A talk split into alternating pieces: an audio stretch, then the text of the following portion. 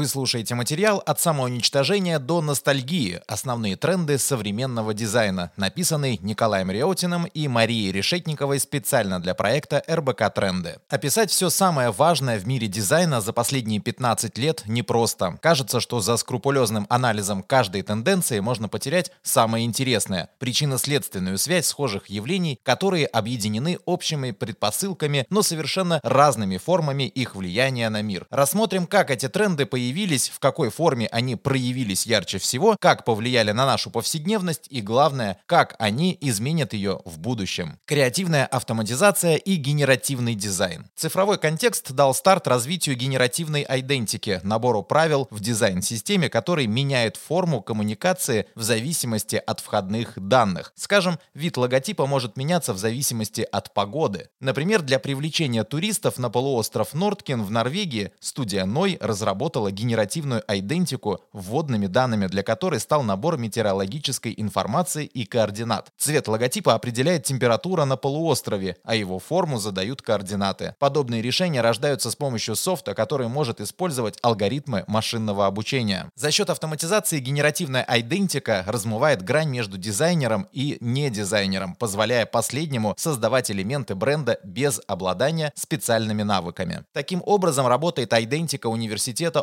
OCAD в Торонто. С помощью модульной системы выпускники каждый год разрабатывают свои логотипы. Простая система прямых и изогнутых линий в сочетании с определенной цветовой палитрой позволяет собирать пиктограммы, буквы и цифры для различных городских контекстов, от навигации и сувенирной продукции до обозначения достопримечательностей и логотипов мероприятий. Самоуничтожение. Дизайн — это неприродный процесс, и он никогда не развивается сам по себе. Необходимость приватности, потребность в контроле над контентом и в анонимности привели к появлению сервисов, которые удаляют сообщения сразу или через некоторое время после прочтения. Sconfite, Vicar, PriveNote, Digify. Широкое распространение эта механика получила в приложении Snapchat. Функция выделила приложение на фоне конкурентов на рынке социальных сетей. В 2011 году пользователи Snapchat ежедневно пересылали друг другу более 200 миллионов снэпов, что в 5 раз больше, чем тот же показатель у постов в Instagram в том же году. В 2016 году Instagram перенял эту механику, запустив возможность постить исчезающие сторис. Эта тенденция проявляется и в мессенджерах. У чатов Телеграма также появилась функция таймера, которая позволяет удалять сообщения через определенное время. Одним из громких примеров самоуничтожения в искусстве стала работа Бэнкси «Девочка с воздушным шаром» 2006 года, которая прямо в момент аукциона Sotheby's в 2018 году была отчасти разрезана шредером, встроенным в раму картины. После этого события картина стала называться «Любовь в мусорке» и была продана на том же самом аукционе почти за полтора миллиона долларов. Спустя 4 года, 15 октября 2021 года, ее перепродали уже за 25,5 миллионов долларов. Экологичность. Чувство ответственности людей за состояние окружающей среды нашла свое отражение в дизайне. Появилось множество инструментов и решений, которые упрощают сортировку мусора, переработку бытовых отходов и регистрируют проблемы в различных показателях внешней среды. К примеру, набор устройств Лапка позволяет мониторить данные окружающей среды. Он состоит из нескольких брусков из пластика и дерева, которые позволяют измерить уровни влажности и радиации, а также мобильное приложение, чтобы проанализировать эти показатели. Среди проектов, которые делают процессы переработки мусора частью повседневности, можно отметить драгоценный пластик Дэйва Хакинса. Этот децентрализованный проект объединяет людей по всему миру под девизом «Сделаем отходы драгоценными». Хакинс сконструировал станок, измельчающий пластик для того, чтобы выплавлять из него новые предметы. Предоставляя открытый доступ к своей разработке, он дает людям возможность самостоятельно строить такие станки и перерабатывать отходы.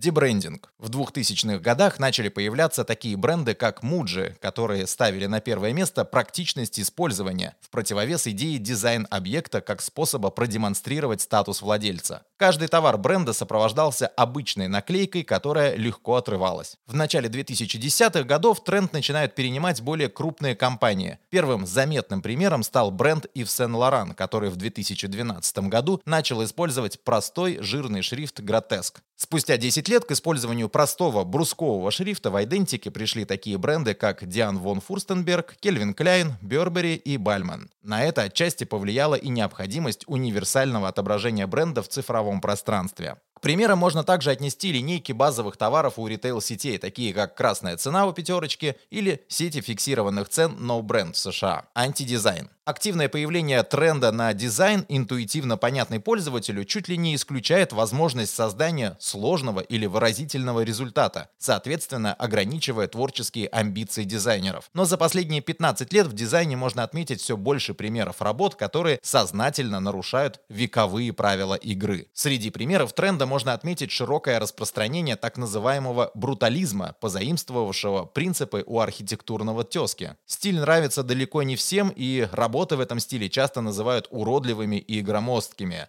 Тем не менее, еще несколько лет назад похожие критики подвергались упрощенной дизайну интерфейсов, как, например, у iOS 7. Теперь же они окружают нас практически везде. Возможно, нечто подобное произойдет и с брутализмом. Дизайн для цифровых товаров. В эпоху ковида мероприятиям пришлось адаптироваться к новой реальности. Теперь почти каждое событие происходит и офлайн, и онлайн, а некоторые полностью перебираются в цифровой формат. Для некоторых компаний встреча с аватарами коллег у виртуального кулера и метапы в видеоиграх уже часть повседневности. Цифровые товары активно продвигаются благодаря видеоиграм. В игровых вселенных можно общаться, создавать идентичности, покупать и продавать, строить бизнес и карьеры. Условный Fortnite — это новый Инстаграм, только с большими возможностями. В зарождающихся метавселенных, по сути, дублирующих систему объектов реальной жизни, основой экономики станут цифровые предметы. Цифровая одежда, виртуальные интерьеры, фотосессии, больше похожие на рендеры. Раньше этим увлекались продвинутые пользователи, а сегодня Сегодня цифровая мода становится массовой. Адаптация к последствиям коронавируса. Пандемия привела к росту запросов на безопасную среду и к новым решениям от дизайнеров, которые решали бы эту задачу. Например, итальянский дизайнер Карло Ратти разработал футляр Pura Case, который очищает одежду с помощью озона. В пандемию многие ушли на удаленку и появился запрос на трансформацию личного пространства. Поскольку большинство живет в небольших квартирах, растет спрос на модульный дизайн и на офисы, которые можно арендовать организовать для короткого зум-созвона или виртуального собеседования. Например, компания Duelito обещает за пару месяцев собрать и доставить звукоизолированный модуль для небольшой квартиры или участка за городом, в котором поместится стол, стул, а за дополнительную плату еще и вентилятор Dyson. Площадь самого маленького офиса всего 6 квадратных метров, а стоит он почти 9 тысяч долларов. Можно заказать модуль побольше, с местом для тренажера и телевизора. Универсализм в дизайне. Исследователи считают, что дизайн широком понимании появился после индустриальной революции, когда компании начали выпускать продукцию миллионными тиражами, и ее дизайн диктовался именно процессом производства. Тогда возник запрос общества на предметы, которые смогут и подчеркнуть статус и индивидуальность владельца, и быть удобными каждому, кто их использует. Например, такие вопросы, как высота дверной ручки, на первый взгляд могут казаться маловажными. Но восприятие меняется, если мы подумаем о том, как эти двери будут открывать маленькие дети. То же произошло в период цифровой революции. Дизайн первых компьютеров и программ был создан учеными, инженерами и разработчиками и не подразумевал взаимодействия с широкой аудиторией. По мере того, как цифровой мир расширял свою аудиторию, стали появляться новые профессии, которые превращают инновации в привычные и удобные инструменты для конечного пользователя. Но сейчас у компаний гораздо больше дизайн-инструментов влияния на продукт на разных этапах. Компании могут менять опыт взаимодействия пользователя с товаром уже после его покупки, например, предлагая разные интерфейсы и параметры. Опыт взаимодействия пользователя с продуктом можно анализировать в реальном времени при помощи алгоритмов, чтобы предлагать ему подходящий опыт или дорабатывать следующую версию продукта. Фокус на заботу о себе. Забота о здоровье сильно упростилась с появлением приложений, помогающих фиксировать показатели организма и на основе этой динамики принимать решения.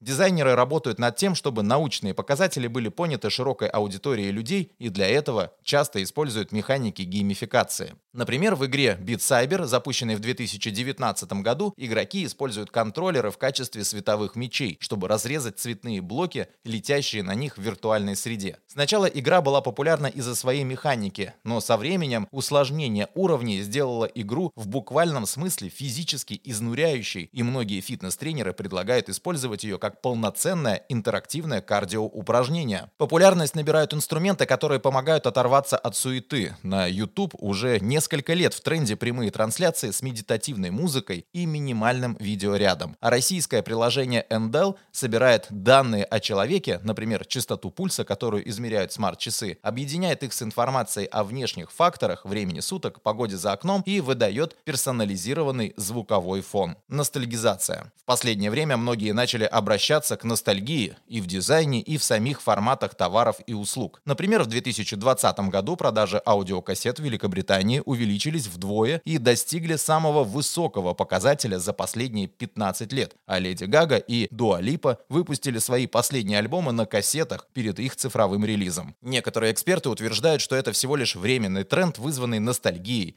Фанаты музыки покупают их скорее как мерч и сувенир, нежели чем способ прослушивания. Но рынок кассетных плееров говорит об обратном. Гонконгская лаборатория NINM выпустила кассетный плеер It's OK Bluetooth, работающий с беспроводными наушниками. Он похож на современную версию классического Walkman. Что это значит? Кажется, что в эпоху, когда большая часть проблем решается через экран смартфона или компьютера, все еще есть поклонники осязаемых и ламповых вещей, несмотря на скорость и удобство современных аналогов. Популярность аналогов аналоговых форматов говорит нам о нехватке тактильных ритуалов, что никак не противоречит параллельному использованию технологий, которые даже не требуют физического контакта. Читайте и слушайте новые материалы РБК Трендов на сайте и в одноименном телеграм-канале.